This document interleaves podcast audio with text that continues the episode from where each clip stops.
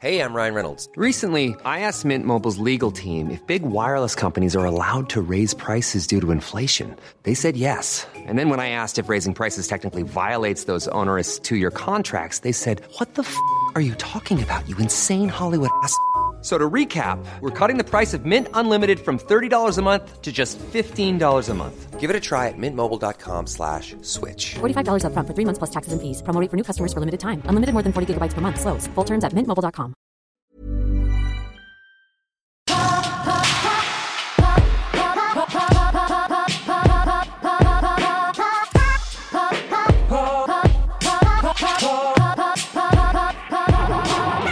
Leute, was geht? Es ist die 108. Ausgabe von The Man Cave. Ich bin krank und heute reden wir trotzdem über Leo, über The Killer, über Bartos, über Wish, die Discounter, Invincible und natürlich über Spider-Man 2. Ich freue mich drauf. Bis gleich.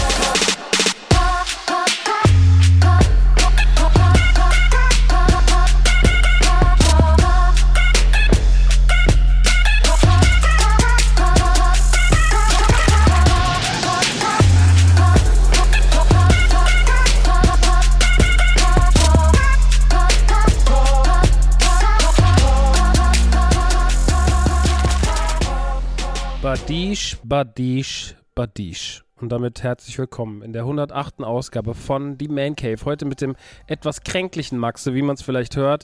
Ja, ich klinge heute ein bisschen nasaler als sonst. Das liegt daran, dass ich mir letzte Woche irgendwo eine dicke Erkältung eingefangen habe. Ich glaube, die hat aber fast irgendwie gerade gefühlt jeder. Also ich finde fast niemanden, mit dem ich rede, der das nicht hat. Ähm, und so geht es auch tatsächlich mir. Ich habe mich ganz gut durchwinden können. Ich meine, auf der Tour waren schon elend viele Leute krank, die ich getroffen habe. Da hat es mich Gott sei Dank nicht angesteckt, was immer gut ist, weil Tour erkältet ist immer das Beschissenste. Ist mir schon ein paar Mal passiert mit der Musik. Ähm, dann ging es weiter von der Erkälteten, äh, dann auf der Tour war. Danach waren Leute überall krank um mich herum. Disneyland natürlich und so. Ne? Aber ich habe mich ganz gut durchgewunken, äh, durchgewunden. Aber dann irgendwo letzte Woche war dann die Kontaktperson, war dann Patient Null und dann hat es mich auch erwischt. Und seit Donnerstagabend habe ich, äh, da hatte ich Halsschmerzen bekommen. Und es ging jetzt das ganze Wochenende so und heute am Aufnahmetag ist Montag. Ich nehme jetzt relativ spät erst auf, weil ich noch warten wollte, aber es wird einfach nicht besser. Dann habe ich gesagt, naja, dann ist ja auch egal. Dementsprechend, wenn ihr auch krank seid, dann erstmal euch eine gute Besserung. Ist ja auch nur eine Erkältung, ne? ist ja jetzt auch nichts äh, Schlimmes hier im Haus, deswegen will ich nicht mehr jammern als notwendig. Schön, dass ihr trotzdem eingeschaltet habt äh, in diesem verschneiten Deutschland. Es ist draußen, ich gucke jetzt gerade aus dem, aus dem Fenster und in Aschaffenburg schneit tatsächlich. Hat auch eben schon gekracht weil ich wohne nicht so unweit von einer, von einer etwas stark befahrenen Straße. Und da hat sich schon das erste, ist vorhin schon das erste kleine Auto, so ein ganz kleiner Fiat, in so einen riesen Benz reingefahren anscheinend. Also ist nicht schlimm, sondern eher so ein Bremsefehler, ne? Winterreifen nicht drauf oder sowas. Und ähm, ja, hat direkt irgendwie geknallt, niemand was passiert, aber es ist halt trotzdem irgendwie unschön. Ich kann mir vorstellen, dass wahrscheinlich die Person mit dem kleinen Auto einen anderen Hintergrund hat als die Person mit dem großen Auto. Wenn da auch keine Winterreifen drauf sind und sowas. Bisschen shitty die ganze Sache. Ich hoffe, allen geht's gut. Naja, dementsprechend, das ist so das. Heute ist trotzdem eine relativ eine volle Folge. Eine volle Folge, weil es gibt echt viele Sachen, die ich die letzten Tage geguckt habe. Ich bin momentan ja immer mehr zu Hause jetzt nach der Tour. Und ähm, mein Arbeitspensum ist so ein bisschen runtergegangen, was cool ist weil ich mich dann einfach auch auf die Sachen konzentrieren kann, auf die ich gerade Bock habe. Und das ist halt ein bisschen Konsum von Medien im Sinne von Film, Spielen, Ser Film, Serien, Spiele, so. Und ja, da habe ich natürlich heute auch ein bisschen was mitgebracht. Einiges, was ich geguckt habe und was mich in den meisten Fällen sehr begeistert hat. deswegen freue ich mich heute, euch wieder ein paar wunderbare Tipps geben zu können. Bevor wir dazu kommen, wollte ich aber noch ganz kurz ähm, darüber sprechen, dass jetzt das Live-Programm, ich habe ja angekündigt, dass es im Shop erscheinen wird. so ein Huster wird dort immer mal passieren, sorry. Ähm, dass es im Shop erscheinen wird, digital. Und es ist jetzt seit Donnerstag da. Seit Donnerstag kann man für 12,90 Euro einen digitalen Download des Programms sich kaufen und auf seinem PC schauen oder sich auf einen Stick ziehen und dann irgendwie am Fernseher schauen. Es ist leider so, dass wir momentan keine andere Variante haben. Wir hätten natürlich auch auf Amazon damit gehen können oder auf iTunes. Das kriegt, ja, kriegt man ja heute auch irgendwie alles hin. Aber ich wollte tatsächlich das Ding erstmal nur bei unserem Shop vertreiben, aus dem ganz einfachen Grund. Ihr kennt die Thematik, wie zum Beispiel auch mit meiner Platte und sowas, was da alles so in der Vergangenheit schiefgelaufen ist. Und den ganzen Scheiß, den wollten wir mit aller Macht vermeiden. Und deswegen haben wir gesagt, wir machen das erstmal ganz basic, nur bei uns und ihr könnt das Ding einfach kaufen, könnt das runterladen, könnt das schauen, könnt das immer wieder schauen. Quasi, ne, einfach ein, eine gekaufte File. Und ähm, wenn ihr Bock habt, noch mehr zu supporten, dann gibt es noch ein Supporter-Bundle mit äh, Pullis und Shirts und sowas und da könnt ihr auch nochmal reingehen. Aber mehr sollte es an der Stelle gar nicht sein. Deswegen, ähm, ja, das gibt es auch noch. Also, ähm, alles cool. Äh, das läuft auch noch bis morgen. Das Supporter-Bundle war dieses Mal eine Pre-Order. Ich bin ja immer sehr transparent. Der Download läuft mega gut. Also wir haben es sehr, sehr, sehr, sehr gut verkauft. Bis dato schon über 500 Mal was mich natürlich sehr stolz macht, weil über 500 Mal digitale Verkäufe sind schon cool in der heutigen Zeit, wo die Leute sagen, naja, ich will halt irgendwie streamen, dies und das so. Ist schon nice, sowas zu haben und zu sehen, dass das Feedback auch gut ist. Ähm, was nicht so gut läuft, sind diese Supporter-Bundles oder diese Klamotten allgemein. Ich fand das Motiv irgendwie mega, aber ich merke irgendwie, dass manchmal mein Mega, äh, was ich geil finde, doch sehr davon abweicht, was andere Leute gut finden. Wahrscheinlich bin ich zu sehr in dieser ganzen Para-Pata- äh, naja, Para ist es eher nicht. Ist eher so ein bisschen Pata-mäßig. Ist eher so ein bisschen trashy. Ich fand es mega geil, auch mit dem Stick vorne drauf und sowas. Aber die Leute haben es gar nicht angenommen. Also, wenn ihr die Folge am Dienstag hört, noch bis heute Abend um 23.59 Uhr könnt ihr noch vorbestellen. Ähm, ist echt schade, dass das so schlecht gelaufen ist. Um, aber manchmal ist es halt einfach so, ne? Dann äh, direkt von der Schulter und weiter geht's und das nächste Motiv wird wieder besser laufen. Das hatte ich dieses Jahr schon ein paar Mal. Bei Barbenheimer hatten wir das auch, da lief es auch nicht gut. Da lief es Nee, das jetzt läuft sogar noch schlechter als Barbenheimer. Aber ähm, trotzdem ist es so, dass ich mir denke, ja, ähm, ey, am Ende des Tages, ne, ist es halt, ist es halt manchmal so, äh, ist es halt so ein Geschmacksding. Ich, obwohl das wirklich komplett meinem Geschmack entsprochen hat. Aber naja, ich, äh, wie gesagt, ich muss, muss mich mal ein bisschen rantasten, muss eh mal gucken, in welche Richtung man geht, so die nächste Zeit. Ich will eigentlich auch wieder, dass die NTG-Outfits irgendwie alle mehr aus einem Guss sind. So. Wahrscheinlich liegt es auch daran, dass einfach alles nicht so richtig gerade irgendwie greifbar ist, dass man immer so sagt, okay, jetzt sieht das so aus, das sieht so aus, das sieht so aus wo soll die Richtung hin? Vielleicht nervt auch dieses Pre-Order-Modell zu sehr. Vielleicht wollen die Leute auch wieder Klamotten, die sie sofort haben und sowas. Ne? Das sind alles Dinge, denen man mal auf den Grund gehen kann in den nächsten, äh, in den nächsten Wochen und wo man sich dann vielleicht mal für 24 den Gedanken, die Gedanken machen kann, wie geht es eigentlich mit den Klamotten weiter? Weil tatsächlich ist das so ein Ding für mich, wo ähm, ich wieder mehr mitmachen möchte wenn ihr da Interesse habt, äh, irgendwie auch mal Designs beizusteuern oder sowas, wenn ihr denkt, ihr habt was Cooles, wenn ihr euch da irgendwie berufen fühlt oder sagt, ey, ich finde auch, dass NTG irgendwas fehlt. Ähm, ich bin da momentan noch so ein bisschen auf der Suche und auf jeden Fall noch empfänglich, ja. Ich werde natürlich nach allem, was ich in vor zwei Ausgaben erzählt habe, wo Leute zu mir gekommen sind, haben mich, mich sich angeboten, um mich dann, äh, um mich dann einfach nur über den Tisch zu ziehen, werde ich mich natürlich ein bisschen besser umschauen. Aber ähm, das heißt nicht, dass ich die Empfänglichkeit verloren habe für neue coole Leute, die vielleicht coole Sachen machen. Naja, ähm, dementsprechend äh, schaut gerne mal vorbei. Everybody's Darling ist natürlich, das Programm gibt es natürlich jetzt auf, auf, auf lange Sicht. Äh, die Klamotten sind jetzt nur bis Dienstag online, aber also wenn ihr das hier hört, das, die Chance ist groß, dass ihr es hört und es ist schon längst vorbei. Das Programm gibt es aber natürlich jetzt erstmal unbefristet. Ähm, Wäre ja auch Quatsch, äh, wenn man das jetzt irgendwie wenn man da jetzt sagt, so, ja, nee, das geht dann irgendwann mal raus und so, das hauen wir dann raus. So, das andere Comedy Comeback ist ja auch seit 2020 im Online-Store. Und jetzt natürlich auch in letzter Zeit wieder sogar stärker frequentiert, weil natürlich Leute auch das alte Programm kaufen wollen, wenn sie das neue gerade kaufen und so. Also war schon alles ziemlich cool und ich bin mit der Resonanz und mit den Kaufs Verkaufszahlen und sowas auf jeden Fall happy. Also vielen, vielen Dank und äh, natürlich gerne weiter schauen, weiter kaufen, weiter empfehlen vor allem Dings, äh, vor allen Dingen, wir haben jetzt auch das Yes Chef Bit, was, sage ich mal, ein äh, aufbrausenderes Bit ist des Programms auch ein bisschen kritischer ist, was sich mit Influencern auseinandersetzt. Das steht jetzt auch auf TikTok, YouTube und auch auf meinem Instagram. Das heißt, man kann sich da auch einfach mal was anschauen, wenn man mal einen Eindruck kriegen will, fernab der Trailer. Und ja, das ist so ein bisschen das, was gerade passiert. Wir machen da auch noch völlig weiter. Da kommen die nächste Zeit noch andere Bits raus, die wir mal raushauen, so Kleinigkeiten, Kleinigkeiten aus dem Programm und sowas. Ne? Also wir wollen einfach so ein bisschen so einen, so einen Eindruck geben, was da so, was da so passiert. Und ähm, dementsprechend ähm, freue ich mich natürlich gerne auch übers Weiterempfehlen, denn Weiterempfehlen ist natürlich das, was die Sache vorantreibt. Viele Leute sagen immer, toll, das ist alles so gut, äh, warum ist, kennt das keiner?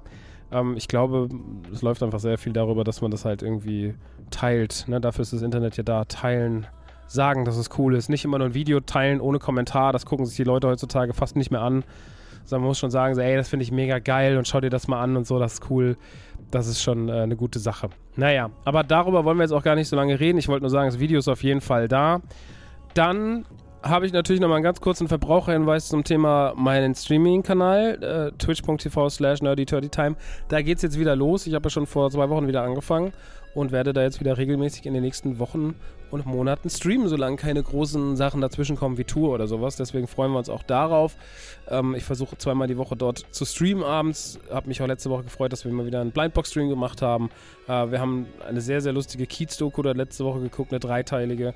Ähm, und das war alles sehr, sehr spaßig und nice. Und natürlich gibt es da auch auf unserem YouTube-Kanal dann als Highlight-Kanal die ganzen Sachen zu sehen. Plus halt auch jetzt Sachen vom Comedy-Programm, zum Beispiel die Ihr Chef-Nummer. Das ist noch alles das, mm, was mich betrifft. Dann noch was, was einen Werbepartner betrifft, und zwar Holy, denn Holy hat ähm, Weihnachten. Ja, da ist äh, Holy Xmas und Holy sagt ja schon, dass es auch denen besonders wichtig ist, steht ja schon quasi im Namen drin. Und letztes Jahr hatten sie ja eine Energy Drink Sorte, ähm, Baked Apple, also ein äh, Bratapfel als Energy Drink und den fand ich auch ziemlich nice. Und dieses Mal aber, dieses Mal aber haben sie noch einen Glühwein. Ja, also einen richtig saftigen, geilen, leckeren Eistee-Glühwein-Geschmack. Und da gibt es sogar noch die Shaker jeweils dazu, wenn ihr die bestellt. Ähm, dieses Mal haben sie sich auch an Eistee rangetraut. Letztes Jahr gab es so den Energy Drink und der war sehr, sehr schnell ausverkauft. Deswegen schaut da gern mal vorbei. Sind zwei geile Sorten. Ja, haben auch wieder geiles Equipment gemacht. Die Weihnachtskugel finde ich super schön mit dem Face drauf. Ich mag auch die Tasse total gern, die sie gemacht haben. Also die quasi das Maskottchen des, des Eistees ist. Sieht super schön aus. Und ansonsten, ja, schaut einfach mal vorbei, was es sonst so gibt. Äh, ne, ihr wisst ja, ich bin da immer noch ein großer Verfechter von. Das sind, wenn ihr nicht wisst, was Oli ist oder wenn ihr das schon wieder vergessen habt, das sind Energy Drinks, Hydration Drinks und Eistees ohne Zuckerzusatz, also ohne Kalorien. Ähm, trotzdem lecker, trotzdem sehr erfrischend und ähm, die mag ich einfach gern, wenn ihr ein bisschen mehr Lust auf Energy habt, also ein bisschen mehr, ein bisschen mehr Kick braucht. Solltet ihr euch den gönnen, wenn ihr einfach nur Bock auf was Erfrischendes habt, dann holt euch den Eistee. Und wenn ihr ein bisschen noch was braucht, was so isotonisch äh, gilt, neben, äh, ne, so ein bisschen wie hieß das früher, Isosport oder so? Ja, so, das hieß, hat man früher gehabt.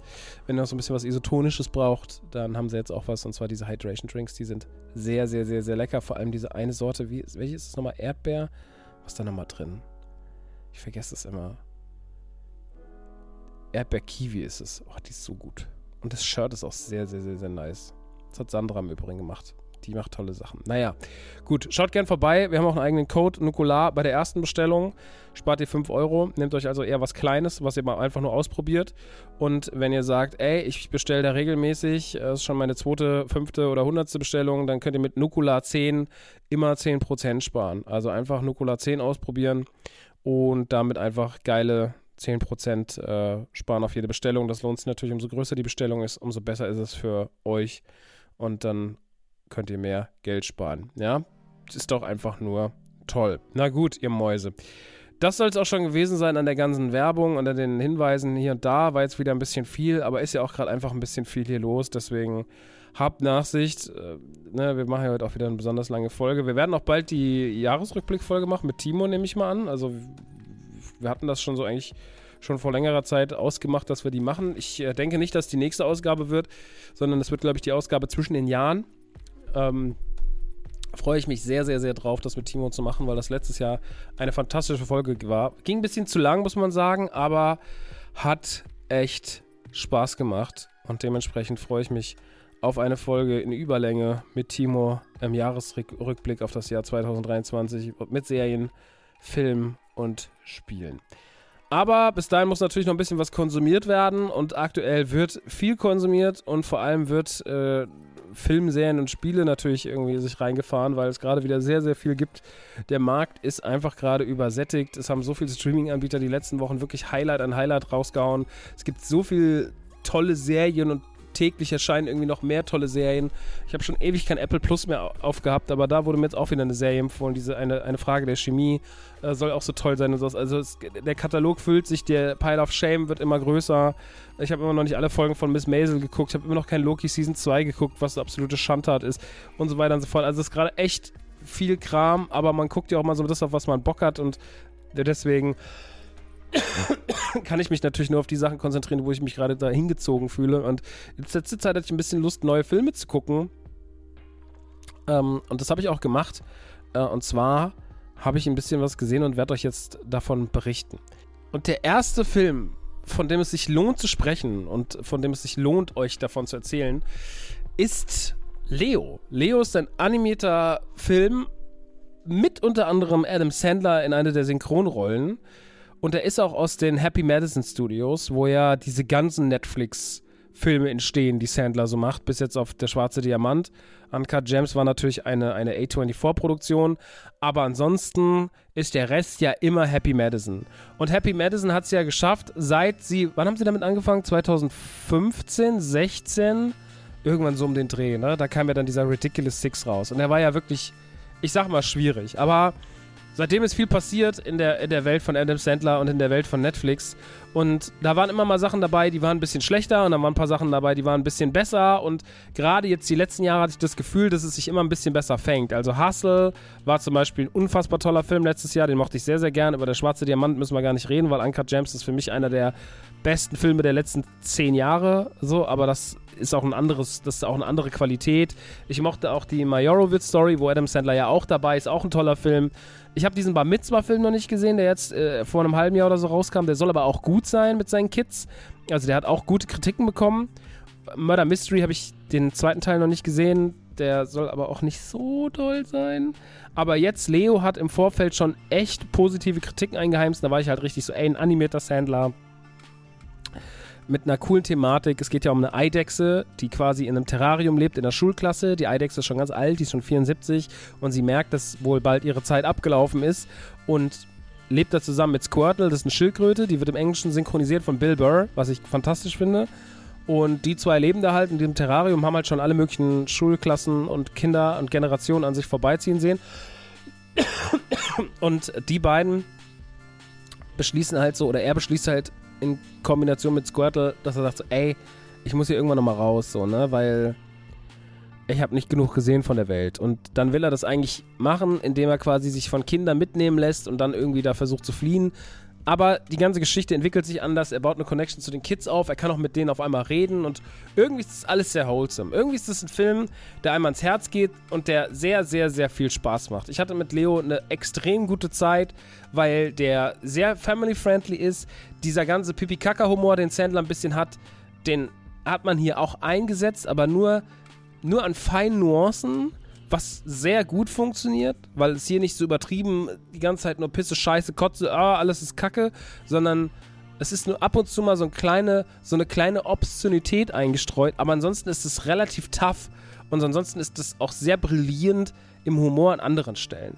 Und ich finde ja immer noch animierte Filme, die einfach witzig sind, eine tolle Sache. So, ne? Also ich bin ja für die ganzen Disney-Sachen, die in die Richtung gehen, sowas auch immer empfänglich oder auch für Sachen von DreamWorks und sowas. Und ich freue mich über jeden einigermaßen guten animierten Film, der irgendwie Bock macht.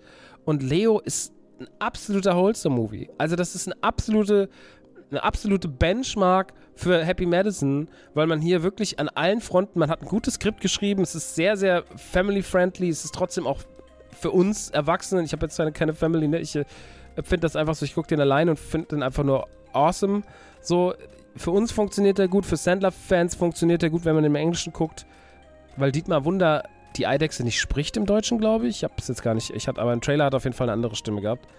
Ähm, ich mag das alles sehr gern. Also die ganze, diese ganze Schulklassenatmosphäre, die Gags, die eingestreut sind, die Nebenfiguren, die immer mal wieder auftauchen, auch der Goldfisch, die anderen Tiere, die sie so treffen, die kleinen Stories, die überall versteckt sind, die Liebe fürs Detail.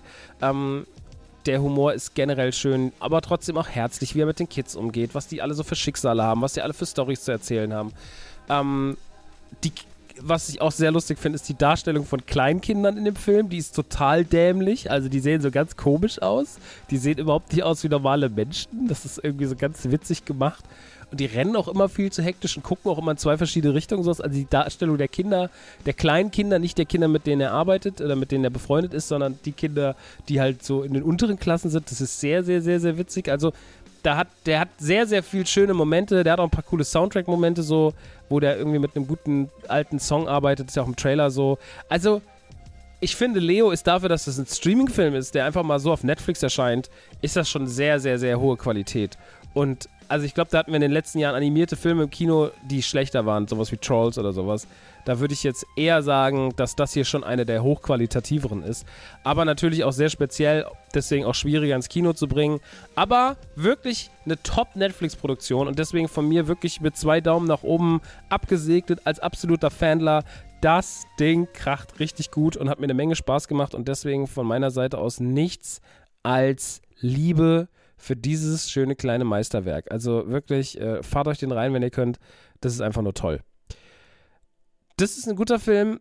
Das absolute Kontrastprogramm auf Netflix bildet The Killer. The Killer ist der neue Film von David Fincher. David Fincher ist der Regisseur von unter anderem Fight Club oder Panic Room 7. Ähm, hat auch einige Folgen House of Cards gemacht, hat auch sehr, sehr viel in, wie hieß es nochmal, Mindhunters, hat er noch einige Folgen gemacht und sowas. Also die die, die Handschrift von David Fincher, Gun Girl hat er gemacht. David Fincher ist ein großartiger Regisseur und jemand, den ich sehr, sehr mag und dessen Art ich, wie er Dinge bearbeitet, sehr mag. Und dieser Film ist weniger so ein richtiger Fincher-Film, weil er schon schöne Bilder hat und schon irgendwie auch cool erzählt ist, aber natürlich in seinem Umfang, allein schon wahrscheinlich, weil es einfach nur eine Netflix-Produktion ist und kein großer Kino-Blockbuster, hat man sich schon so ein bisschen alles ein bisschen kleiner gemacht. Der Film handelt von einem, von einem Killer, von einem, von einem Auftragskiller, so ein Hitman, gespielt von Michael Fassbender, den ich ja auch sehr mag. Ihr wisst alle immer wieder dran denken, Michael Fassbender hat einen riesigen Pimmel und ähm, auf jeden Fall Michael Fassbender in seiner Rolle als, als der Killer, hat er eigentlich einen Namen? Jetzt muss ich mal ganz kurz gucken. Weil ich bin mir gar nicht sicher, ob der, ob der einen Namen hat, der Kollege. Nee, der hat nämlich keinen Namen. Der heißt einfach nur The Killer. Und generell heißen viele Figuren in dem, also umso, umso menschlicher die Figuren werden, umso eher haben sie mal einen Namen. Ja, Dolores oder sowas, die haben natürlich alle Namen, aber so die anderen haben keinen Namen. Auch die Rolle von Tilda Swinton hat keinen Namen oder der Klient hat auch keinen Namen. Nee, doch, der hat sogar einen Namen. Ähm, aber die beiden haben jetzt keinen Namen im Speziellen. Wir lernen diese Figur also quasi anonym kennen und erfahren eigentlich nur durch den Film so Bruchstücke von ihm. Es ist am Anfang so, dass er einen Auftrag in Paris aus, ausführen soll. Er steht dann oben in so einem, in so einem Raum, in so einem, es ist wohl ein alter WeWorkspace, ne, diese Workspace, von dieser, wo es auch diese Serie drüber gibt. Und ähm, dieses, dieser Space ist irgendwie leergeräumt und er hat sich da quasi einquartiert drin und beobachtet die ganze Zeit ein Fenster. Man weiß nicht so richtig, warum er das macht. Also man weiß natürlich, er will da jemanden umbringen, weil er hat ein riesengroßes Gewehr dabei und er ist wohl Auftragskiller und erzählt uns ein bisschen von seinem Job. Aber wir wissen nicht, warum er so lange auf den wartet oder was, die Aus, was der ausschlaggebende Punkt ist.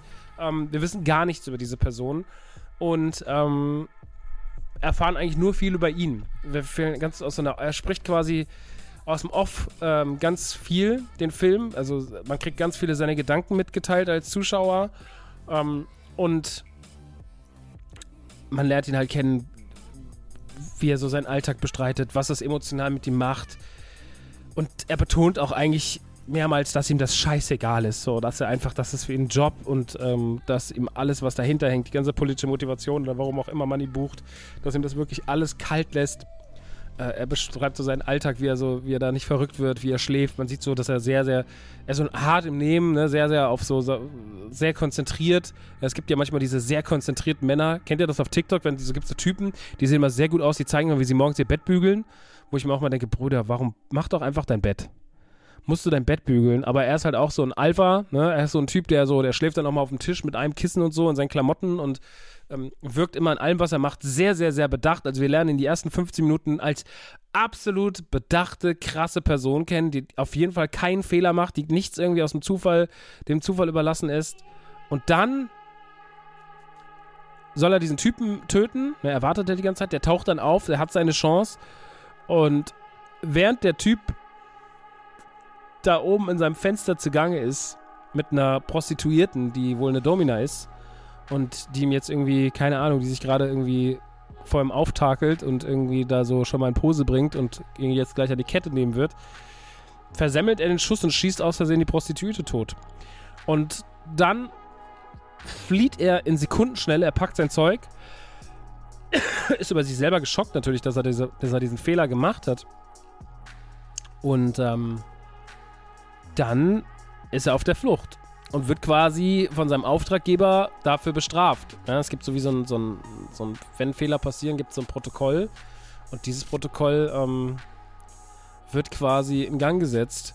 Und wie das alles erzählt wird und wie das alles gemacht wird, das ist schon sehr, sehr spannend. Also es hat so diese, weil er auch da wieder die ganze Zeit konzentriert und abgebrüht zu sein scheint und immer wieder Emotionen eigentlich die meiste Zeit ausknipst oder auch seine Panik merkt man ihm an. Also Fassbender spielt es super geil, wie er so diese, er hat schon so eine gewisse Panik, weil er merkt, dass er einen Fehler gemacht hat, aber er hat trotzdem noch diese Konzentration und sowas. Und es kommt super gut rüber. Der Film ist sehr, sehr nah bei Fassbender, die ganze Zeit bei seinen Gedanken, bei seinem Tun, was er macht, sein Handeln ist eigentlich die ganze Zeit im Vordergrund. Die Kamera geht fast nicht weg von ihm. Wir sehen so wenig andere Figuren, irgendwie, wo nicht der Fokus drauf, wo der Fokus die meiste Zeit auf ihm.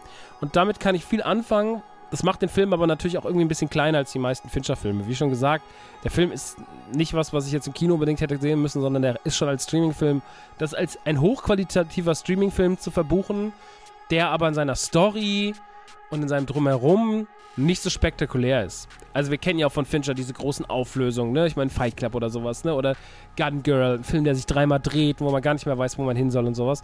Und das passiert hier jetzt alles nicht so, sondern dieser Film ist sehr nah an der Figur, verbindet sehr nah Schauspieler mit, mit Publikum, ist schön gefilmt, ist schön fotografiert. Ähm, immer wieder der Smith-Soundtrack, der auch einsetzt. Ich glaube, in dem Film kann man viel reininterpretieren, wenn man das möchte. Der hat viel Spielraum dafür. Aber im Großen und Ganzen ist es trotzdem nur eine kleine Story über einen Racheakt. Ja, einen zweiseitigen Racheakt. Der Typ, der es verkackt hat, soll dafür büßen und die, die ihn dafür bestrafen wollen, sollen dafür büßen. Und das ist, das ist die Story des Films. Und da passiert nicht viel mehr. Und das ist auch okay. Ähm, der Film geht knapp zwei Stunden. Ich finde, dass der nicht, der ist nicht zu lang oder zu kurz. Ich finde, der hat eine gute Länge. Ich habe den gerne geguckt. Ich fand den sehr spannend. Ich habe sehr, sehr gern Michael Fassbinder zugesehen, weil ich wirklich finde, dass der den toll spielt und dass er den auch außergewöhnlich spielt. Ich finde die Szene mit Tilda Swinton in ihm nochmal richtig krass, also wo sie aufeinandertreffen und da ist viel drin, was man mögen kann und sehr viel, was ich euch empfehlen kann. Und deswegen von meiner Seite aus, ich fand den sehr gut. Ich fand den nicht Fincher, Fincher, Fincher überragend gut, sondern ich fand den Streaming-Fincher sehr gut. Und ich glaube, mit diesem Urteil kann ich euch auf Netflix schicken. Also, es ist ja so, dass Netflix sich eh wieder ein bisschen mehr Connection kriegen, nachdem wir lange Zeit irgendwie gar nichts mehr zusammen hatten. Ich habe natürlich immer brav mein Abo bezahlt, weil klar.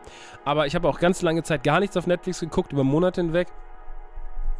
Und bin ja dann immer so, naja, die haben mir halt irgendwie Stranger Things geschenkt und deswegen, selbst wenn ich mal vier Monate nichts gucke, dann behaltet halt mein Geld so. Ähm, aber in letzter Zeit, so hatte ich ein paar Sachen, die mir gut gefallen haben. Auch die Arnold-Serie, auch die äh, American Gladiators-Serie. Ich habe jetzt auch angefangen, ein bisschen äh, Squid Game The Challenge zu gucken. Also hier die Real Squid Game-Show ist ein bisschen, naja, ist ein bisschen sass, aber keine Ahnung. Ähm, kann ich trotzdem was mit anfangen und naja, also das ist auf jeden Fall alles nice. Und deswegen von meiner Seite aus sehr zu empfehlen. Leo sowie The Killer findet ihr beides auf Netflix. Jetzt wechseln wir aber mal den Streaming-Anbieter und gehen mal rüber zu einem anderen tollen Streaming-Anbieter und zwar zu Amazon Prime. Denn da tut sich gerade auch viel. Auch die haben gerade ganz schön viel Zeug rausgehauen. Bei Amazon Prime kriegt man jetzt immer nicht so richtig mit. Aber zwei Sachen, die sie rausgehauen haben, möchte ich heute besprechen, weil ich die auch fantastisch fand. Ein Film, über den ich mich sehr, sehr, sehr gefreut habe. Und zwar ist die Rede von Bottoms. Bottoms ist eine Komödie von Emma Seligman und darin hat unter anderem Ayo Edibiri die Hauptrolle. Das ist auch die Dame, die wir schon in The Bear lieben gelernt haben. Ja, und sie und Rachel Sennett als PJ, sie spielen hier quasi ein, ein Freund, zwei befreundete Mädchen, beide sind lesbisch, PJ und Josie. Und die beiden wollen halt jetzt endlich mal auch irgendwie eine Freundin haben und versuchen sich irgendwie die heißen Mädels auf der Schule zu klären, die aber meistens gar nicht lesbisch sind. Und das klingt jetzt erstmal alles so nach Coming of Age, super bad, aber Bottoms ist irgendwie super bad auf LSD. Ich kann das überhaupt nicht beschreiben. Das ist so ein seltsamer Film. Der hat so viel seltsame Momente. Der hat so viel also ich habe den geguckt und musste ein paar Mal wirklich so richtig laut seltsam lachen, weil ich nicht glauben konnte, dass das jemand aufs Papier geschrieben hat und das haben dann einfach Menschen umgesetzt. Aber genau das mochte ich so daran, weil die Figuren also vor allem alle Nebenfiguren, sind völlig überspitzt. Die sind alle einfach so richtige Klischees, aber so mit einer puren Absicht und gar nicht so, weil man lazy war, sondern weil man sich sehr viel Gedanken gemacht hat, wie man die schreibt. Man hat die alle überspitzt geschrieben. Und es wirkt am Ende alles ein bisschen wie eine Mischung aus Sex Education, Booksmart ähm, und Oh, ich hatte noch irgendwas, was mir total. Napoleon Dynamite ein bisschen sogar. Manche Nuancen sind für mich leicht Napole Napoleon Dynamite-artig. Und dann aber noch mit so einem ganz wilden Mix aus so. Also es ist einfach nochmal auf alles genommen, in den Mixer geschmissen und dann nochmal so ein, zwei Blättchen LSD reingeschmissen. Und das ist wirklich wild. Also das ist wirklich ein ganz wilder Film, bei dem ich nicht glauben konnte, was da alles so passiert. Auch das Ende des Finale, was im, was im Schluss nochmal passiert. Ich habe den sehr, sehr, sehr gemocht. Also das ist wirklich mal wieder eine Komödie, auf die ich mich, die, die ich nicht habe kommen sehen und die mich so gut unterhalten hat, weil Comedy-Filme, Serien haben wir tolle Serien, ne? Also gibt es ja wirklich viel hier, die Gemstones oder What We Do in the Shadows und was weiß ich, wie sie alle heißen. Also es gibt ja wirklich massenhaft gute Comedy-Serien inzwischen, die toll geschrieben sind, aber Filme haben irgendwie die letzten Jahre so nachgelassen. Also ich bin immer froh, wenn es mal wieder einen guten Comedy-Film gibt und dieser Film ist absolut, es wird ein absoluter Classic für mich. Das ist wirklich so, also dieses, dieses Superbad-mäßige, dieses Booksmart-mäßige, dieses, also da passiert so viel Scheiße, ich kann das gar nicht richtig beschreiben, weil ich nichts spoilern will. Aber es ist wirklich, es gibt zum Beispiel einen Lehrer, Mr. G. Und der hat immer so einen ganz komischen, der erzählt immer ganz komische Sachen. Er lebt anscheinend gerade in Trennung. Und er liest auch immer so ein ganz seltsames Magazin. So, wo irgendwie draufsteht, Divorce is not so bad. Und dann siehst du so riesige Frauenärsche da drauf. Also, also es hat so ganz viel weirden Humor, aber es ist nicht so, es ist, man kann nicht jetzt sagen, oh ja, das ist alles ein bisschen ordinär oder sowas. Das ist es gar nicht. Sondern der Film ist auch ein bisschen ordinär in manchen Dialogszenen oder sowas, aber der ist auch sehr spitz, finde ich, wie der so Klischeefiguren dabei, auch wie die ganzen Footballer dargestellt werden. Die sind immer alle nur am Schreien und völlige Sexisten und alle sind denen aber so verfallen und Bottoms ist vor allem glänzt ganz viel im Hintergrund. Also wenn ihr diesen, wenn ihr den Hintergrund beobachtet in diesem Film, was da alles so los ist, was da alles so gesagt wird, was da alles so in Szene gesetzt wird, das ist insane. Also der Film ist hinten im, im, im Background ist der insane, weil da so viel Schwachsinn passiert, dass ihr es nicht fassen könnt. Also von meiner Seite aus eine ganz, ganz, ganz, ganz große Empfehlung. Ich liebe ja eh Ayo Edibiri, die ist fantastisch. Ich bin auch sehr in love mit Rachel Sennett als PJ, die machen das super. Auch ähm, Kaya Gerber ähm, ist natürlich eine bildschöne Frau, eigentlich ein Model, die da auch mit mitspielt, die aber es aber auch irgendwie witzig macht. Ähm, hier die Ruby Cruz, die hat auch bei der ähm, wie heißt die Serie nochmal, die sofort wieder abgesetzt wurde von Disney Plus, wo sich alle aufgeregt haben? Willow, ja, äh, die spielt Hazel. Also die Mischung aus all denen ist fantastisch und auch dieser Mr. G von Marshall Lynch gespielt ist wirklich einfach nur großartig. Also ich habe eine ganz tolle Zeit mit dem gehabt. Ich habe sehr, sehr viel laut alleine gelacht zu Hause, was immer ein gutes Zeichen ist.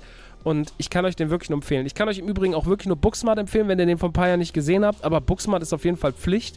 Und Bottoms kommt, dann, kommt direkt dahinter. Also Bottoms ist wirklich eine fantastische Komödie und die findet ihr, wie gesagt, auf, auf Amazon Prime. Ähm, gut. Was habe ich denn jetzt noch alles auf meiner Liste? Jetzt muss ich mal ganz kurz gucken. Ach, ich habe sogar noch zwei Sachen von, von Prime. Ne, pass auf, dann machen wir es folgendermaßen. Dann äh, hole ich jetzt ganz kurz eine Gastsprecherin rein, denn ich wollte eigentlich heute auch gerne über Wish reden, den neuen Disney-Film. Ich habe es aber nicht geschafft, den zu sehen, weil ich ja krank bin. Und deswegen habe ich Wish nicht gucken können. Den werde ich noch nachholen, werde euch in der nächsten Ausgabe noch ein bisschen was darüber sagen können. Aber damit ihr vielleicht schon einen Eindruck bekommt, habe ich mir gedacht, hole ich doch jemanden, der den Film schon gesehen hat, die den Film schon gesehen hat. Denn Sie ist Disney-Expertin, sie hat einen Disney-Podcast, äh, sie ist äh, einer meiner engsten Menschen in meinem gesamten Umfeld.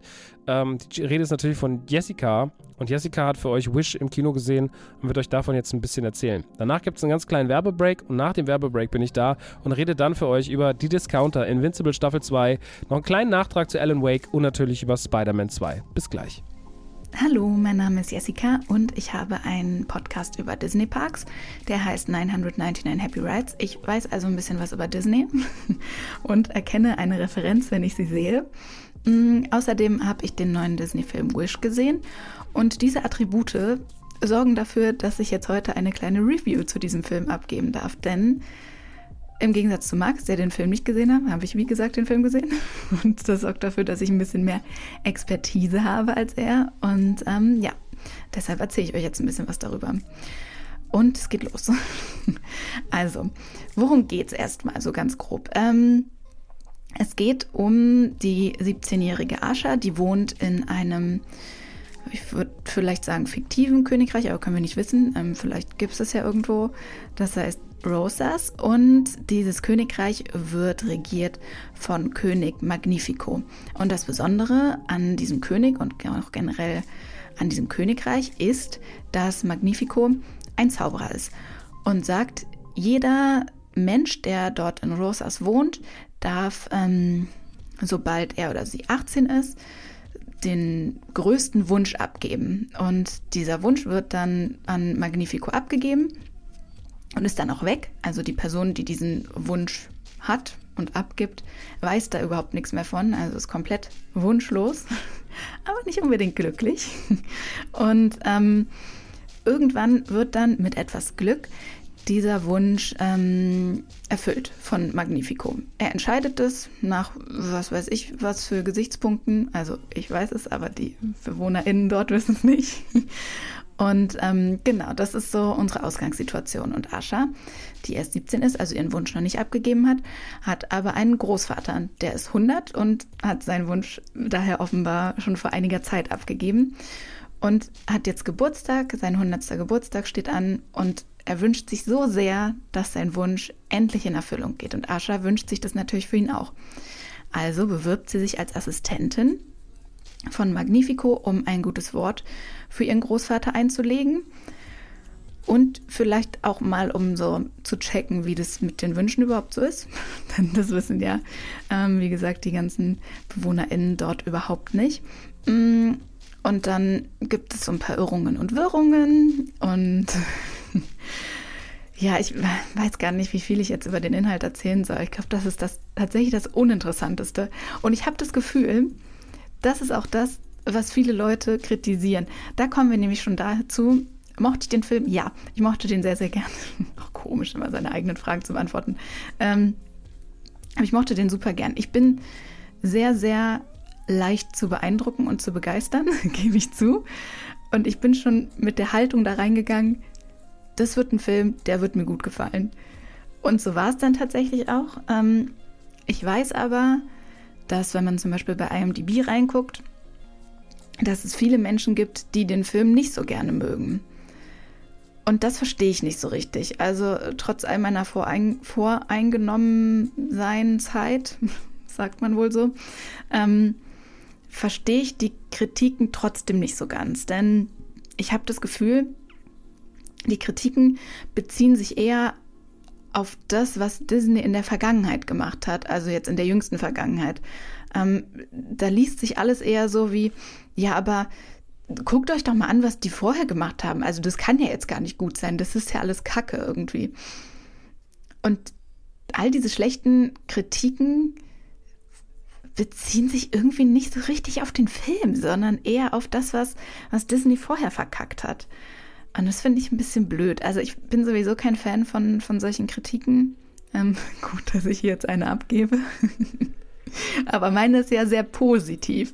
Und ähm, ja, wir konzentrieren uns gleich auch ein bisschen auf andere Sachen. Also, ja, ey, keine Ahnung. Also, eins vorab, guck den Film. Der ist total schön. Ich habe den auf Englisch geguckt, weil, ähm, also häufig ist mir das nicht so wichtig, aber bei Filmen, in denen gesungen wird, ist mir das schon wichtig. Und außerdem bin ich großer Fan von Ariana DeBoss. Ich weiß aber nicht, wie man es ausspricht. Ich glaube so Ariana DeBoss. Ja, genau so. Mm. Die kenne ich ähm, aus West Side Story, aus der Neuverfilmung. Und bin seitdem ganz, ganz großer Fan von ihr. Und sie spricht ja Ascha und singt sie vor allem auch. Und das macht sie total schön. Es, den ersten Song, den wir im Film bekommen, ist ähm, Welcome to Rosas, glaube ich. Ja. Und da muss ich sagen, das ist schon direkt ein Banger. Ich habe mir den danach auch, genau, Welcome to Rosas, ich habe es gerade nochmal nachgeguckt, habe ihn mir danach auch nochmal auf Deutsch angehört und da gefällt er mir nicht so gut. Aber auf Englisch finde ich den mega. Ähm, ich liebe den sehr und das kann ich auch generell sagen, die Songs sind richtig, richtig, richtig gut. Ich mag den Animationsstil. Das ist alles so ein bisschen aquarellmäßig es sieht sehr, sehr schön aus. Ähm, was, ist einfach wahnsinnig durcheinander, aber macht gar nichts. Ähm, was auch viele Leute kritisiert haben, ist, ähm, dass die Story ein bisschen mau ist. Das ist das Einzige, da könnte ich vielleicht mitgehen. Ja, in Ordnung. Aber, also ich finde auch, dass das letzte Drittel des Films, wo es dann so ein bisschen um die Auflösung und um den großen Kampf mit dem Bösewicht, wer auch immer das sein mag, ähm, geht, das, also das mag ich auch nicht so gern. Ich mag die ersten zwei Drittel ähm, sehr viel lieber, wo man so alles kennenlernt und wo alles irgendwie, ja, wo alles noch so ein bisschen äh, weniger mit, mit Bösewichtkampf ist. Das gefällt mir ein bisschen besser. Aber was mir halt auch super gut gefällt, neben der Musik und generell allem, sind die ganzen Easter Eggs. Und das ist das ganz Besondere an dem Film. Denn das ist ja der Film zum 100-jährigen Jubiläum von Disney. Und man hat sich da sehr, sehr viel Mühe gegeben, ganz, ganz, ganz, ganz viele Referenzen mit reinzupacken. Ähm, die Drehbuchautorin ist ja Jennifer Lee. Die hat auch Frozen gemacht und Ralf Reichts und noch ein paar andere ganz, ganz tolle Sachen. Aber ich würde sagen, sie ist so am allerbekanntesten für Frozen. Mm. Und sie und ihr Team haben sich wahnsinnig viel Mühe gegeben, da richtig viele Referenzen mit reinzupacken. Also ich habe davon gelesen, dass es so bis zu 150 gibt. Ich muss sagen, ich habe sechs entdeckt. also gar nicht mal so viele. Aber ich habe hier so ein paar äh, Artikel gelesen. Und da habe ich zumindest 40 schon mal. Die werde ich euch jetzt nicht alle erzählen.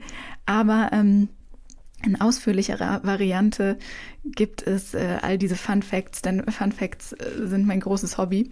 Denn bei mir im Podcast ab dem 11.12. gibt es die Folge zu dem Film dann äh, direkt. Wie gesagt, 999 Happy Rides. Mm, es gibt aber ein paar Easter Eggs, die ich euch jetzt schon verraten werde, denn ähm, ihr sollt ja wissen, worauf ihr euch einlasst wenn ihr diesen Film guckt, macht es bitte. Nämlich eine Menge Fun. Zum Beispiel, ähm, das ist mir selber nicht aufgefallen, das hat mir dann jemand anderes gesagt, ich habe es jetzt auch nochmal nachgelesen. Ähm, Ascha hat sechs Freunde, sechs Freundinnen, also ähm, Jungs und Mädels. Und die haben alle mm, sehr besondere Eigenschaften, die aber irgendwie überhaupt nicht wichtig sind. Aber zum Beispiel einer niest die ganze Zeit, einer ist so ein bisschen traurig. Ähm, deren Namen fangen mit bestimmten Buchstaben an. Und äh, wer jetzt dachte, okay, sechs Freunde, dann sind die ja zu siebt. Mhm, das sind die sieben Zwerge auf eine Art. Also das ist die Re Referenz dahin.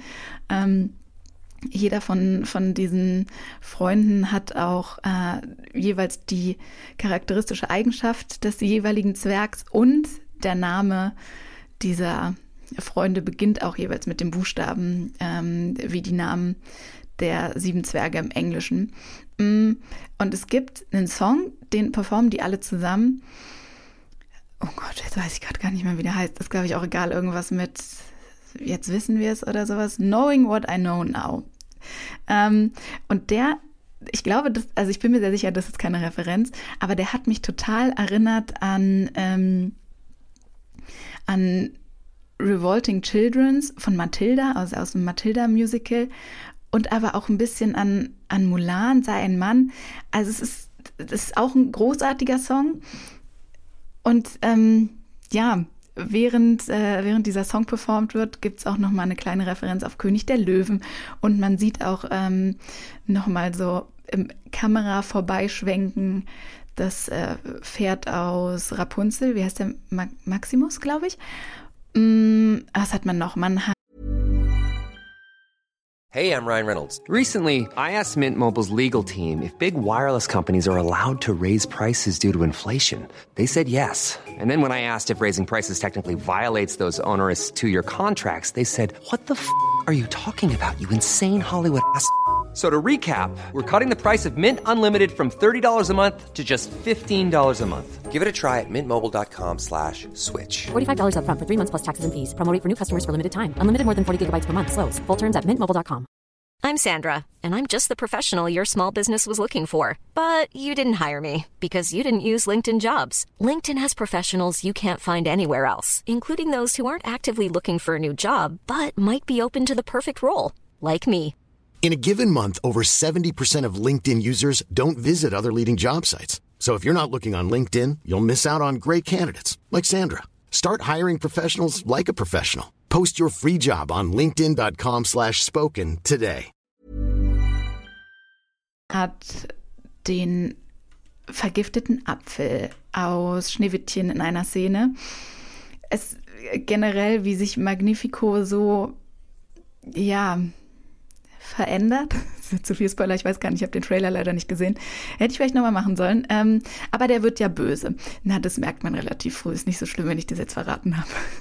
Und generell auch sein Name ist ja schon eine riesige Referenz ähm, zu Maleficent. Dann, dass er immer mit so, so seine Macht ist grün, so wie die von, von, von Maleficent. Er hat, äh, hat irgendwie ein Ding mit Spiegeln. Am Schluss sagt er auch einmal Mirror, Mirror on the Wall, who's the... Und dann irgendwas anderes. Und was gibt es noch für Referenzen? Zu Mary Poppins, zu Peter Pan, zu allem irgendwie. Alice im Wunderland. Also es ist wirklich wahnsinnig viel drin. Und ich freue mich schon total darauf, wenn dieser Film endlich bei Disney Plus irgendwann mal streambar ist. Wartet nicht so lange, guckt ihn lieber im Kino. Dann ähm, machen bestimmt Leute so Videos. Hier sind die ganzen Referenzen, hier sind die Easter Eggs. Und darauf freue ich mich so sehr, ähm, dann endlich mal alles zu sehen was da so mit drin verwurstelt wurde. Also ich würde den auf jeden Fall empfehlen, auf Englisch zu gucken. Zum einen, weil es dann weniger Kinder im Kino gibt. Kann ja sein, dass euch das nicht stört. Ich finde es immer ein bisschen anstrengend ähm, und fand es sehr schön, einen Film ohne Kinder zu gucken. Ähm, aber es ist ein Kinderfilm, deswegen ähm, vielleicht stört euch das ja nicht. auf Deutsch ist der bestimmt auch super. Aber ich habe ihn, wie gesagt, auf Englisch geguckt, würde ihn auch auf Englisch empfehlen. Der ist recht einfach zu verstehen. Ich habe oft ein bisschen Probleme, Englisch ohne Untertitel zu verstehen, aber der war ganz, ganz easy. Mm, also kann man das auch gut machen. Ähm, ja. Und vielleicht noch meine aller, aller, allerliebste Referenz, bei der dachte ich so, hä, das kann doch kein Zufall sein, oder? Im Verlaufe des Films ähm, trägt Asha ein, ein Cape, also mit so einer Kapuze überm Kopf und ähm, ja, so einem langen Mantel sozusagen. Und der sieht ganz, ganz doll aus, wie das, ähm, was die gute Fee aus Cinderella trägt. Und da dachte ich so, warum? Und vielleicht bekommt sie später auch noch einen Zauberstab. Dann dachte ich so, mm -mm, das kann jetzt kein Zufall mehr sein. Und es war kein, ich verrat's nicht. Aber es, ähm, das war auf jeden Fall meine allerliebste Referenz und das fand ich ganz, ganz, ganz, ganz schön. Und war auch ein bisschen stolz auf mich, als ich es entdeckt habe. ja, also der Film macht fernab von diesen ganzen Referenzen auch super viel Spaß, aber natürlich ist das, das, ähm, ja, wenn man den vielleicht dann auch im, im, äh, im Home-Kino guckt, mit ein paar mehr Leuten und sagt, na, hast du das entdeckt, hast du das entdeckt, könnte ich mir vorstellen, dass das auch mega ist. Aber auch im Kino ähm, ist der sehr schön. Okay, dann guck den doch mal. Ich habe ähm, mir heute Nachmittag bei Shop Disney die passenden Mini-Ohren dazu bestellt, denn ich konnte nicht widerstehen. Ich habe die schon im Disneyland gesehen und die haben so schön geglitzert. Und jetzt, da ich den Film so sehr liebe, dachte ich, brauche ich die unbedingt. Und ja, meine Wand ist gerade ein bisschen asymmetrisch mit den Öhrchen, deswegen brauche ich noch ein paar. Es ist wohl notwendig. okay, also das war meine sehr ähm, durcheinandrige Review. Aber ich kann euch sagen, der Film ist super. Der ist ganz, ganz liebevoll und man spürt diese, diese riesige Disney-Liebe und dieses, ähm, ja, diese große Liebe zum Detail und die Leute haben sich da wirklich Gedanken gemacht. Also es ist nicht so ein hingerotzter so, wir machen jetzt mal hier noch einen Kackfilm, weil wir müssen ein bisschen Geld verdienen. Wer bei Disney redet so.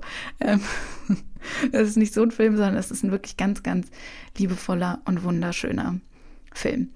Gut, Max hat gesagt, mach mir doch eine Review, die so zwischen drei und fünf Minuten geht. Wir sind jetzt bei 14. Ich entschuldige mich und ähm, sag mal auf Wiedersehen hört doch mal meinen Podcast, da gibt es alle Referenzen. Und dann danke fürs Zuhören und gebt doch mal dem Podcast von Max eine Bewertung. Das ist immer super. Es geht ganz schnell. Macht es doch auch mal bei mir. Danke. Tschüss. So, und damit herzlich willkommen in Teil 2 von die Man Cave, Folge 108. Ähm, es ist sehr, sehr, sehr, sehr crazy, dass ich äh, gerade hier Werbung bekommen habe für Scrabble. Also ich habe hier gerade die, die Discounter auf auf IMDb und dann läuft hier Werbung und da lief Scrabble und in der Werbung von Scrabble sind einfach äh, Andreas Links und äh, der Lars zu sehen von den Beans oder Ex-Beans, sind ja beide nicht mehr bei den Beans. Und die machen einfach Werbung für Scrabble, Digga. Shoutouts. Shoutouts für Scrabble-Werbung, Alter. Da wurde aber ein bisschen, da wurde aber der ein oder andere Betrag überwiesen, meine Freunde, oder? Nicht schlecht. Aber sei ihnen gegönnt. Äh, schönen Gruß an der Stelle. Wir schon lange nicht mehr gesehen. Wie auch, wenn sie jetzt nur auf ihrer Yacht abhängen und die ganze Zeit wahrscheinlich sich gegenseitig Champagner ins Maul gießen oder gießen lassen. Ja, weil sie sagen, was für ein Wort legst du denn? Reichtum! Naja, dem Sinne habe ich gerade gesehen, war ich kurz überrascht, aber auch nicht verwundert, weil äh, talentierte, schöne Menschen, die haben natürlich auch einfach gute Werbung. Ähm, das ist doch schön. Aber darauf wollte ich gar nicht kommen, sondern ich wollte ganz kurz über die Discounter reden. Ja, denn die Discounter, eine Serie von Amazon, geht bereits in die dritte Staffel. Und das finde ich ja wirklich einfach nur awesome, weil ich liebe die Discounter. Ich habe die erste Staffel damals schon sehr gemocht. Die hat mir sehr viel Spaß gemacht. Und es haben mir damals alle gesagt, so, hm, das wird sich nicht halten. Das ist ja nur so ein Stromberg-Ableger bla bla bla. Und nee, die Discounter halten sich sehr gut, weil man natürlich auf jeden Fall in Deutschland noch mehr Platz für Mockumentaries hat, vor allem für gute Mockumentaries hat. Wir hatten in Deutschland nicht so viel. Wir hatten in Stromberg, was hatten wir noch? Tatortreiniger war keine Mockumentary. Ähm, ich weiß es gar nicht mehr, was wir noch so an Mockumentaries hatten, aber wir hatten wenig davon und wir können mehr davon haben. Und ich freue mich, dass diese Serie über den abgefuckten Feinkost Kolinski, so eine ganz schreckliche Supermarktfiliale von so einer fiktiven Marke Kolinski, von der Familie Kolinski in Hamburg, dass die jetzt in die dritte Staffel geht und dass auch alle wieder dabei sind, weil wir inzwischen, inzwischen sind mir die Figuren alle sehr, sehr ans Herz gewachsen und die werden auch am, immer alle besser. Ähm, ich habe ja vorhin gesagt, es gibt so wenig gute deutsche Com es gibt so wenig gute deutsche Comedy, das ist ne, generell ein Thema so, deutsche Comedy, hm, aber es gibt ja auch so wenig gute TV-Comedy. Und gerade gibt es dann auch sowas noch seltener aus Deutschland. Und dementsprechend ist es halt schön, dass wir da jetzt was haben, was irgendwie eine Konstante ist und dass man doch einfach mal weitermacht. Ähm, es dreht sich nach wie vor um die Besetzung, eine sehr, sehr faule Besetzung. Also alle vom Chef über die Angestellten bis hin zum 450er, 450er. Der 450er ist so ein, der 450er Angestellte, den man nur 450er nennt. Und alle sind ein bisschen lazy, der Markt sieht aus wie Scheiße, es ist alles dreckig, die Kunden nerven, es wird die ganze Zeit geklaut, es bedrohen sich alle. Und es war in den ersten zwei Staffeln von, schon schlimm, aber jetzt sind sie noch in ein schlechteres Viertel gewechselt, weil quasi Thorsten samt Belegschaft aus dem alten Markt raus mussten. Sie mussten in den neuen rein. Und jetzt sollen sie quasi diese Filiale aufräumen und sind noch in einer viel schlechteren Filiale, die in einem viel schlechteren Stadtteil von Hamburg liegt. Und ähm, alles wird noch viel, viel, viel, viel schlimmer, weil Thorsten einfach ja, weil er das Ding nicht im Griff hat und weil er auch nicht weiß, wie er das Ding im Griff haben soll. Also Thorsten ist der Chef, gespielt von Marc Hosemann, der das wirklich fantastisch macht. Ist natürlich so ein bisschen eine Stromberg-Rolle. Also da kann man, ich glaube, ihm kann man noch am ehesten die Stromberg-Sache vorwerfen, aber das macht nichts. Um, unter ihm dienen dann unter anderem Titus, gespielt von Bruno Alexander. Das ist so ein bisschen so ein, ja, sieht ein bisschen aus wie Max Lessmann, finde ich. Also geht immer auch, der, der wird jetzt auch ein bisschen kahler auf dem Kopf, der, der sieht jetzt immer mehr aus wie Max Lessmann. Und ähm, dann spielt noch mal Marie Bloching mit als Lia. Ähm, Merlin Sandmeier als Jonas ist eine der ganz großen Hi Hi Highlights. Nura, die Rapperin, spielt als Flora mit. Ähm, Clara Lange spielt Pina. Ludger Bökelmann spielt Peter. Den haben wir auch schon mal gesehen in, in Dark. Haben wir den schon mal gesehen? Ähm, David Ali Rachet spielt den 450er. Und dann gibt es noch Wolfgang Michael und der spielt Wilhelm, den, den komischen, dubiosen Hausmeister. Und dann gibt es auch Doris Kunzmann, die spielt Frau Jensen. Und das ist so, sag ich mal, der Hauptcast. Gedreht wird das Ganze von den zwei Belton-Zwillingen, die beide aussehen wie schlimme Finn Kliman, wie koksende Varianten von Finn Kliman. Aber das macht nichts. Tut mir leid, ich will da keinem diskriminieren. Sie sehen ja nur so aus. Sie, sie tun es bestimmt nicht. Sie sind ein bisschen aufgedreht. Mm, und die entwickeln das Ganze quasi mit. Ähm, und ja, man, man hangelt sich von Folge zu Folge einfach nur von unmöglichen Szenarium zum nächsten. Ähm, man guckt immer nur allen dazu bei zu, wie sie Scheiße bauen, wie sie sich in irgendwelche Sachen reinsteigern. Jonas, gespielt von Merlin Sandmeier, ist dabei auf jeden Fall wahrscheinlich das Highlight, über das man auch am meisten spricht. Der hat am meisten Meme-Potenzial. Der spielt diese Rolle, als wäre sie ihm auf den Leib geschustert. Also, sie ist wirklich verrückt. Also, was da passiert, ist wirklich verrückt. Der ist wirklich sehr, sehr, sehr, sehr, sehr, sehr witzig. In allem, was er tut, das muss man ihm wirklich lassen. Das ist eine, die Rolle ist hilarious geschrieben, aber sie ist vor allem auch hilarious vorgetragen mit Abstand eine der größten Qualitäten. Ich muss sagen, dass danach, kurz danach schon bei mir Lia kommt, weil ich einfach sehr verliebt bin in Marie Bloching. Ich finde die einfach fantastisch. Ähm, die, die spielt das irgendwie so. Die ist in allen Hinsichten so ein bisschen besonders. So, ich finde, die sieht ein bisschen besonders, die sieht ein bisschen besonders aus, so, die ist nicht so Standard. Ich finde, die hat irgendwie so eine, eine krasse Ausstrahlung, die ist unfassbar witzig. Ihre Rolle ist irgendwie auch so ein bisschen besonders geschrieben. Sie ist jetzt nicht so, sie ist ein bisschen sie hat so ein ganz großes Wechselbad. Manchmal ist sie so ein bisschen sexy und normal. So hat so ein bisschen diese typischen, lässt sich so ein bisschen von Nura in diese bisschen so. Also Nura ist ja schon sehr tough, aber auch mit, also auch bekennend so schlampig in ihrer Rolle. Also natürlich die Rolle von Flora. Ähm, Flora ist ja schon so sehr offensiv und so sehr sexuell und sowas, ne? Und schon auch immer so ein bisschen so damit kokettieren, so zu sein.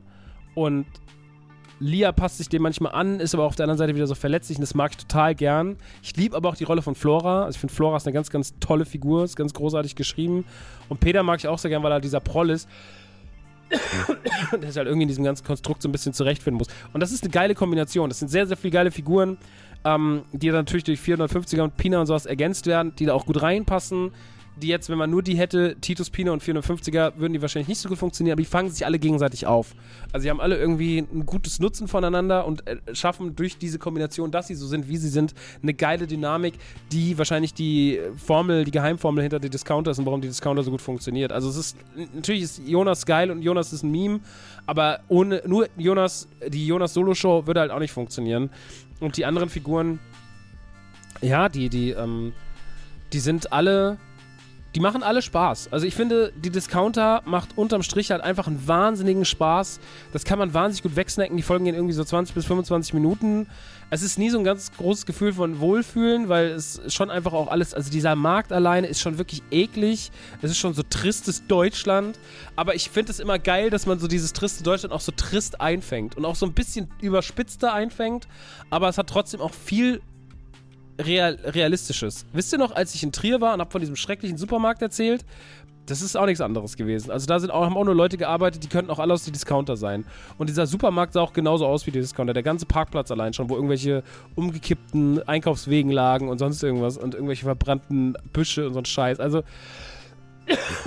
das ist schon, das ist schon so ein bisschen an der Realität und ich mag das sehr, sehr gern.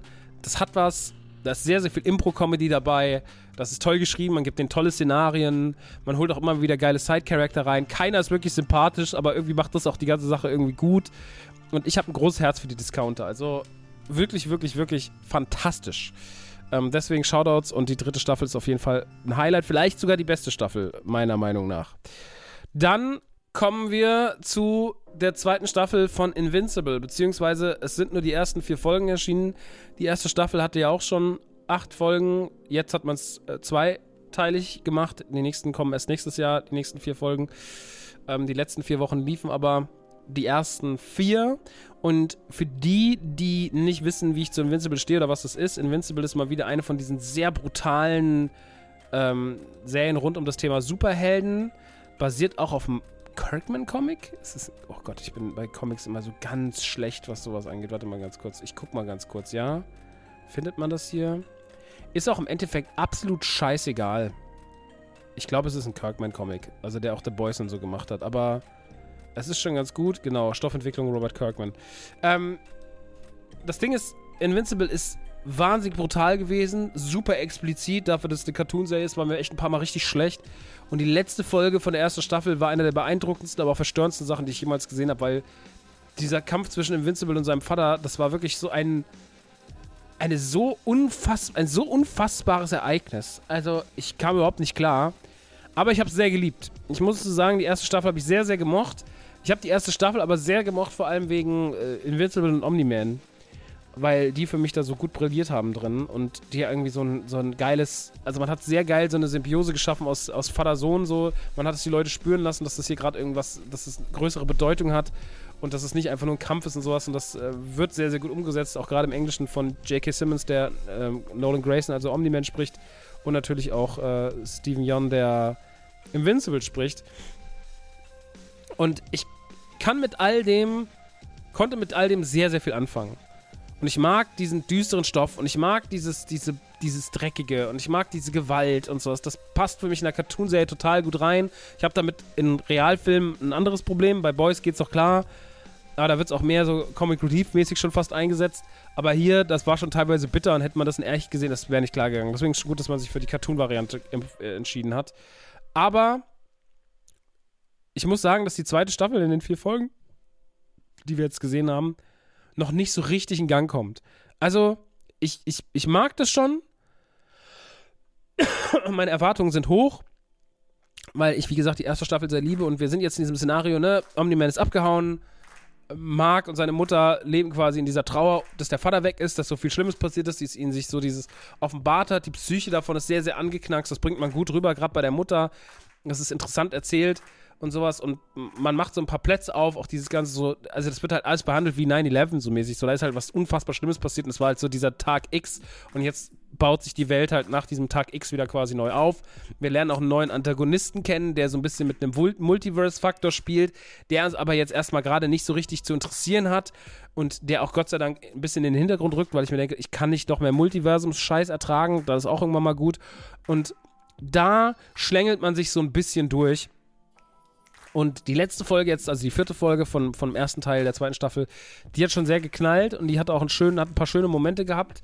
Aber ich muss sagen, als man jetzt das Gefühl hat, ah, jetzt langsam kommt die Staffel mal in die Gänge, war die Staffel auch schon wieder vorbei, beziehungsweise war halt der erste Teil vorbei. Und ich habe jetzt die Hoffnung, dass der zweite Teil ganz schön doll knallen wird. Und der kommt ja erst 2024, da geht es dann erst damit weiter. Aber deswegen, ich habe den ich mag die Serie aufgrund des Writings, ich mag auch die Animation. Ich finde äh, dieses, den Gewaltgrad, so wie sie ihn darstellen, sowas finde ich ideal, weil es halt die, die Cartoon-Variante lässt da einfach mehr zu.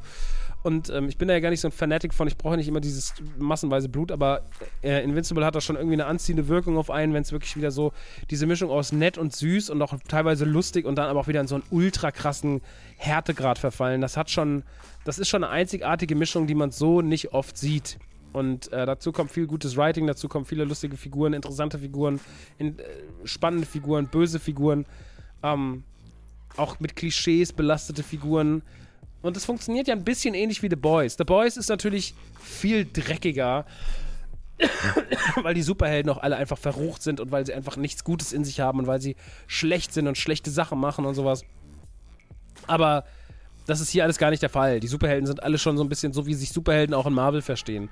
Aber dann trotzdem halt, es ist wie so eine Marvel-Serie, aber mit einem ganz anderen Gewa Grad an Gewalt. Und das macht es halt irgendwie so spannend. Das, ich kann dazu noch gar nicht so viel sagen. Die zweite Staffel geht jetzt erst quasi weiter, aber die ersten vier Folgen waren gut, aber meiner Meinung nach nicht so stark wie Staffel 1. Aber wir haben ja auch erst die Hälfte gesehen, deswegen ich bin gespannt. Schlecht ist es auf jeden Fall nicht, deswegen wenn ihr die erste Staffel gesehen habt, müsst ihr natürlich auch die Staffel 2 sehen. Wenn ihr das noch gar nicht gesehen habt, dann müsst ihr unbedingt nachholen, weil das Ding ist auf jeden Fall was ganz, ganz Besonderes. Ihr müsst euch darauf eingestellt sein, das ist echt brutales, das ist echt brutale Cartoon-Action, ne? Da fließt wirklich eine Menge Blut. Naja. So viel dazu. Und dann noch ein kleiner Nachtrag. Ich habe Alan Wake durchgespielt. Ich habe das letzte Mal schon gesagt, Alan Wake habe ich noch nicht durch, deswegen will ich es noch gar nicht so finalisieren. Ich muss sagen, Alan Wake 2 war schon eine krasse Experience mit krassen Abschnitten, mit echt. Also, man merkt wieder, dass Remedy am Werk war, weil Remedy einfach diese Remedy-Handschrift hat und da auch mit diesen ganzen Realfilm-Szenen, die sie einbauen und wie sie auch teilweise eingebaut sind. Es gibt so eine ganz verrückte Music-Szene quasi, wo man so durch so ein Studio läuft und da passiert was mit Musik. Mehr will ich an der Stelle gar nicht spoilern. Und man spielt ja auch sehr viel noch mit der Dame mit der Sailor, Sailor, Sailor, ich weiß nicht mehr, auf jeden Fall die, die Hauptfigur, die Detektivin. Und man switcht ja immer, da kann ja switchen frei, frei wählbar zwischen Alan und ihr und jeweils ihren Plots und man muss halt beide Plots zu Ende spielen und dann am Ende läuft das alles ins große Finale zusammen. Mir, ich muss sagen, dass mir ihr Part besser gefallen hat, ich, weil ich mehr Bock hatte auf dieses Waldmäßige auf dieses Düstere. Sie läuft irgendwann in diesen Coffee Park. Gibt so einen, so einen Vergnügungsparkartigen kleinen Bereich mit so einem ganz weirden Maskottchen und einer ganz weirden Story dahinter und so. Und das ist echt geil erzählt. Alan ist halt eher so, geht halt eher in so gruselige Szenarien rein, hat auch mehr noch zu tun mit diesen Oberflächenwechseln und sowas. Das war mir manchmal ein bisschen zu stressig, ja. Also mir war auch seine Kampfart mit der, mit der, ähm, mit der Taschenlampe. Das gefällt mir bei ihr besser eingesetzt als bei ihm. Also bei ihr ist es halt klassischer. Sie ist halt eher so das klassische Alan Wake, was wir kennen. Und er selber, Alan Wake, spielt ja quasi so Alan Wake Next Level. So, so kann man es. Die äh, spielen sich schon unterschiedlich. Die spielen sich nicht exakt gleich, sondern nehmen unterschiedliche Vorangehensweisen, unterschiedliche Sachen, die sie hervorheben als, als Charaktere, Eigenschaften, mit denen ihr kämpfen könnt und sowas. Äh, unterschiedliche Waffen. Also, man gibt euch schon unterschiedliche Spielerfahrungen mit beiden Figuren. Und Alan Wake hat eigentlich die spannenderen Szenarien, weil er halt, wie gesagt, so Hotels hat und Kinos und sowas. Ne? Er ist halt in New York, in dieses Filmstudio und sowas. Aber mir hat trotzdem alles rund um sie ein bisschen besser gefallen. Und gerade jetzt, wo ich nochmal ihre ganze Kampagne gespielt habe, weil die ist auch gruseliger. Ich habe ja beim letzten Mal gesagt, ich finde es nicht so gruselig, aber ich finde ihre Passagen sind teilweise richtig gruselig. Sie geht dann noch später in so ein Altenheim rein und sowas. Und das ist schon alles sehr, sehr gut gemacht. Ähm, ich finde auch das Finale absolut okay, den Finalkampf. Was ich aber seltsam fand, war, wie der Finalkampf danach noch weitergeht. Also was nach dem Finale noch alles passiert. Weil wir haben einen großen Kampf, aber die Story ist noch lange nicht vorbei. Und dann macht man noch sehr viel für die Story. Und ich finde, hier hat man den Klimax falsch gesetzt, meiner Meinung nach, weil man hat so diesen Endkampf, der fühlt sich auch an wie ein Endbosskampf. Und dann geht das Spiel aber auf einmal noch irgendwie eine Stunde weiter. Und das fand ich irgendwie so ein bisschen komisch. Und dann waren auch so ein bisschen ruckelige, ja, langatmige Elemente nochmal drin. Und ich muss sagen, Alan Wake ist für mich nicht perfekt. Vor allem ist es für mich nicht perfekt, weil ich es wirklich nicht verstanden habe. Ich habe sehr, hab sehr große Schwierigkeiten, die Story nachzuvollziehen. Da ist wirklich so viel passiert und die Metaphorik und auch teilweise diese Mechanismen dieser ganzen Layers und sowas, das hat sich mir teilweise nicht hundertprozentig erschlossen. Also ich habe das dann gemacht und habe natürlich verstanden, wie es geht, aber ich habe nie so ganz gewusst, warum. Und das macht mich so ein bisschen mürbe. Dass manchmal, also ich glaube, man muss da sehr, sehr, sehr, sehr aufmerksam sein. Ich habe manchmal noch nebenbei so ein bisschen Poddy oder sowas gehört.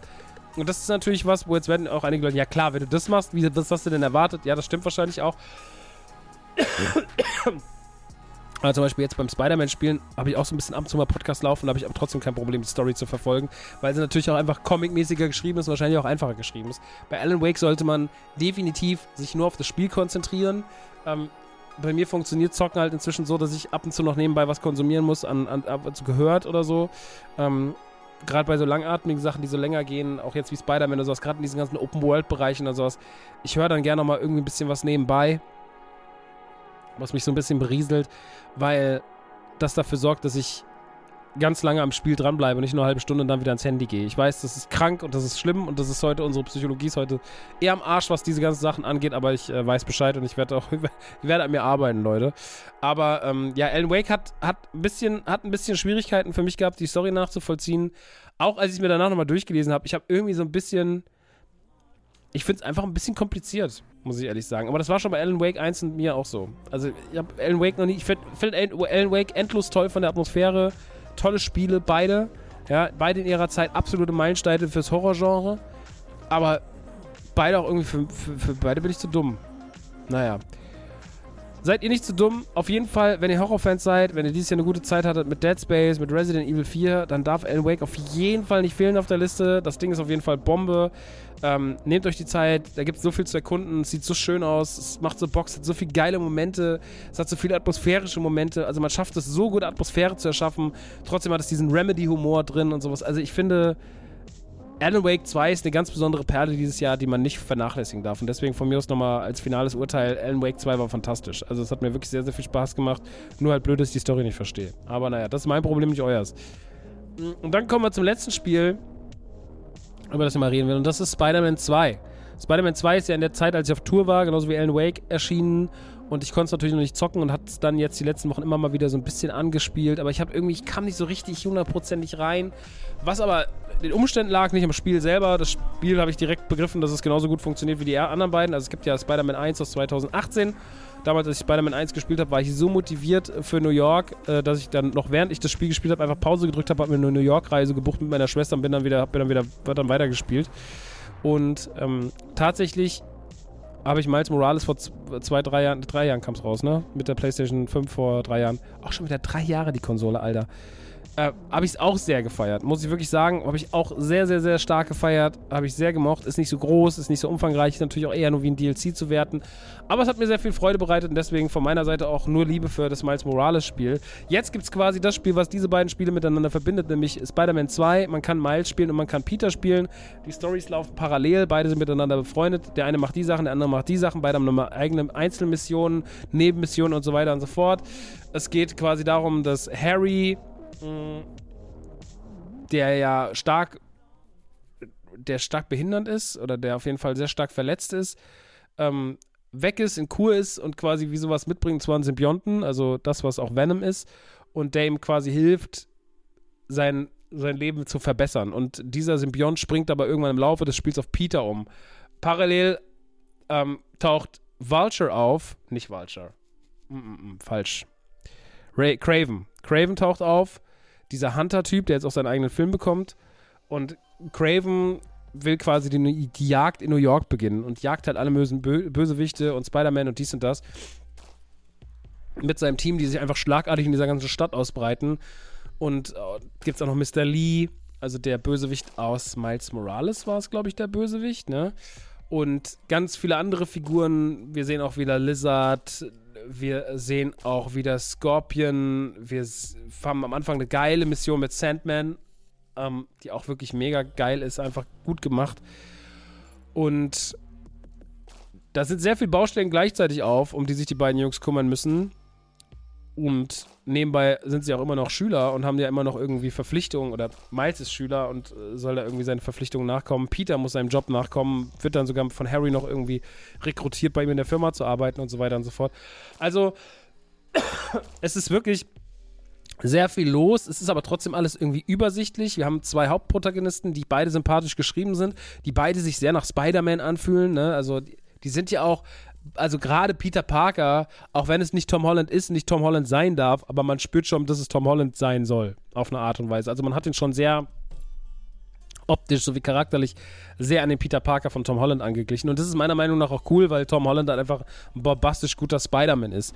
Ähm, und auch bei Miles funktioniert das alles hervorragend, wie sie das gemacht haben, wie sie das alles so einweben und so die Sachen, die wir jetzt über die Miles Morales-Filme auch so ein bisschen kennengelernt haben, damit schlau mit einbauen und sowas, ihm eigene Story geben, aber trotzdem ist alles irgendwie miteinander cool verweben. Das gefällt mir wirklich sehr, sehr gut. Ähm, das Spiel ist natürlich trotzdem more of the same. Was jetzt gar nicht negativ gemeint ist, denn mir war klar, als Spider-Man 2 angekündigt wurde, okay, wir haben halt jetzt zwei Charaktere, wir haben noch ein bisschen mehr Action, wir haben noch mehr Anzüge, wir haben andere Sidequests, wir haben andere Sachen, die man einsammeln muss. Wir haben ein bisschen schönere Optik, aber am Ende des Tages sind wir trotzdem Spider-Man in New York und müssen halt irgendwelche coolen Action-Missionen erledigen und Leute zusammenklöppeln und das ist es tatsächlich. Also es ist einfach Spider-Man 1 oder Spider-Man Miles Morales einfach nochmal auf den nächsten Punkt getrieben und damit ist es halt wirklich more of the same. Aber das, wie gesagt, meiner Meinung nach ist das gar nicht negativ gemeint, weil das Spiel trotzdem einfach Bock macht. Also es nutzt meiner Meinung nach jetzt nicht die Kapazitäten der PlayStation 5 völlig aus so. Ich finde es jetzt gar nicht so toll optisch, wie ich gedacht habe, dass ich es optisch finde, aber es ist trotzdem natürlich ein schönes Spiel. Die Anzüge sind alle die, der Wahnsinn. Ähm, es ist sympathisch geschrieben, es, ist, es, läuft sehr, sehr, sehr, sehr flüssig. Es hat bei mir überhaupt keinen einzigen Bugs, Bug gehabt. Ich mag diese ganze Insomniac-Kampfmethodik, die finde ich halt immer total geil. Mm, ich mag auch, wie man ein bisschen wie bei Arkham mehrere Figuren aus dem Spider-Man-Universum einwebt. Das hat man ja da auch gemacht. Zum Beispiel, dass der Riddler dann ja immer noch so eine unterschwellige Rolle gespielt hat mit diesen ganzen Rätseln und sowas. Das macht man hier ein bisschen anders mit verschiedenen Figuren. Mysterio und sowas hat zum Beispiel auch so eigene Punkte, die dann immer wieder auftauchen. Das gefällt mir wirklich alles sehr, sehr gut. Man hat sehr, sehr viel Spider-Man da drin, also sehr viel Spider-Man-Bösewichte, sehr, sehr, man hat zwei Spider-Mans drin. Man kriegt von allem einen schönen Eindruck, es macht echt Bock, es ist viel Fanservice, es ist viel für Spider-Man-Fanherz und es ist am Ende des Tages einfach ein sehr schöner zweiter Teil, der mich überhaupt nicht überrascht. Also in keinster Weise überrascht mich Spider-Man 2, sondern es ist einfach nur so, man weiß, was man kriegt und man kriegt das auch. Man weiß, man kriegt ein gutes, schönes, zweites Open-World Spider-Man-Spiel. Nicht mehr, nicht weniger, ohne große optische Veränderungen, meiner Meinung nach. Natürlich sieht es schöner aus, aber es sieht trotzdem auch nur, es sieht halt schöner aus aus. So, aber es ist jetzt nicht, wow, habt ihr das gesehen? Spider-Man 2 sieht ja viel krasser aus als der erste Teil, sondern es sieht besser aus, aber es sieht halt nur meiner Meinung nach marginal besser aus. Aber vielleicht ist auch die Erinnerung von vor fünf Jahren zu sehr verromantisiert in meinem Kopf. Aber jetzt, wenn ich es mit Miles Morales vergleiche, gibt sich jetzt optisch vom Gefühl, ne, auf Papier, wenn man es vergleicht, ist es wieder was anderes. Aber so vom Gefühl her, finde ich, ist man noch sehr nah da dran. Das ist aber jetzt auch kein Negativpunkt. Es ist halt einfach mir nur aufgefallen, ähm, dass auch Gesichter und sowas jetzt nicht so komplett Next-Level-Shit aussehen, sondern die sehen halt einfach gut normal aus, so wie man es halt gewohnt ist. Und ich habe eine gute Zeit damit, eine sehr, sehr gute Zeit damit. Ich liebe es, durch New York zu schwingen. Ich liebe es, Nebenmissionen zu machen. Ich liebe es, Sachen einzusammeln. Ich liebe es, diese ganzen kleinen Geheimnisse, die in jedem Stadtteil versteckt sind, zu finden. Egal, ob das irgendwelche Spider-Bots sind, egal, ob das irgendwelche Mysterio Points sind, ob das irgendwelche Prowler-Missionen sind, wo man irgendwelche Kleinigkeiten finden und scannen muss.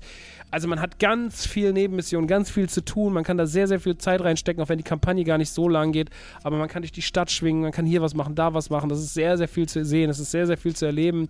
Es ist trotzdem übersichtlich, es ist trotzdem nicht zu groß, es hat irgendwie die richtige Größe, es hat den richtigen Umfang und deswegen ist für mich Spider-Man 2 für PlayStation 5 ein absolutes, ein absolutes Muss, wenn man Spider-Fan ist. Wenn man die ersten beiden Spiele sehr mochte, dann mag man das hier auf jeden Fall auch und da kann nicht viel passieren. Also es kann nicht viel passieren, was, was euch irgendwie vielleicht enttäuschen könnte oder sowas. Ich bin absolut fein damit, ich habe sehr, sehr große Liebe dafür und ja, ich kann es euch nur empfehlen. Ja, ich habe jetzt endlich mal geschafft, richtig Zeit reinzustecken und habe da jetzt schon gut Zeit drin. Aber dadurch, dass ich halt so viel Nebenmissionen und sowas mache, bin ich mit der Story schon weit, aber noch gar nicht fertig. Also, weil manche haben gesagt, es wäre so kurz und so, ich finde das jetzt gar nicht als kurz. Wenn es jetzt nochmal so, wenn das jetzt noch so 10, 15 Stunden dauert für mich mit Nebenmissionen und allem Pipapo, reicht mir das auch. Ich brauche kein 100-Stunden-Spiel, sondern mir reicht so ein 30-Stünder oder so ein 35-Stünder, wisst ihr? So, das ist für mich absolut cool. Deswegen große Liebe für Spider-Man 2 tolles Ding.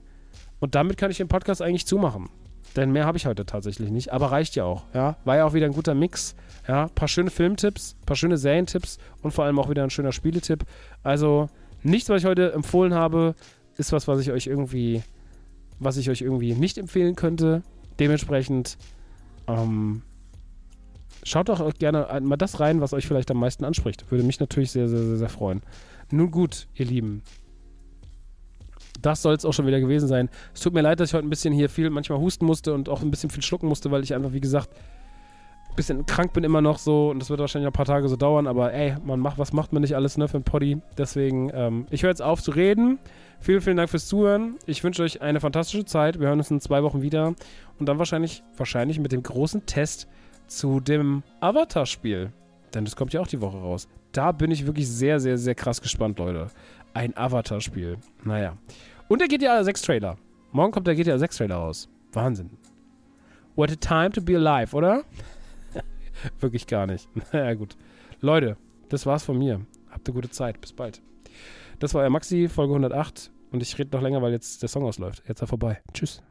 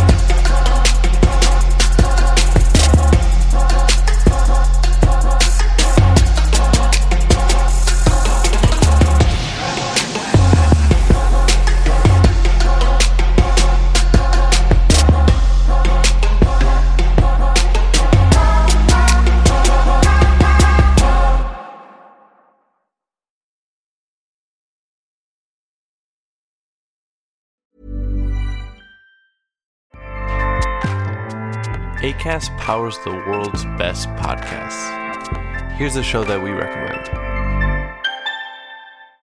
This is Roundabout Season 2, and we're back to share more stories from the road and the memories made along the way. We're talking rest stops, if we're stopping to get gas. You will be timed. you will be for sure. Misguided plans. I grew up in the city, so I have like, you know, a healthy fear of real extreme darkness. this was like wilderness. A lot of laughs. Y'all weird, but you, yeah, you, you were different. Like you were real different, bro. I can't really put my finger on it. And so much more. Just goes to show that unexpected yeah. things sometimes are the best when it comes to a road trip. Roundabout Season 2, presented by Nissan, is live now with new episodes rolling out every Thursday. Listen and subscribe wherever you get your podcasts.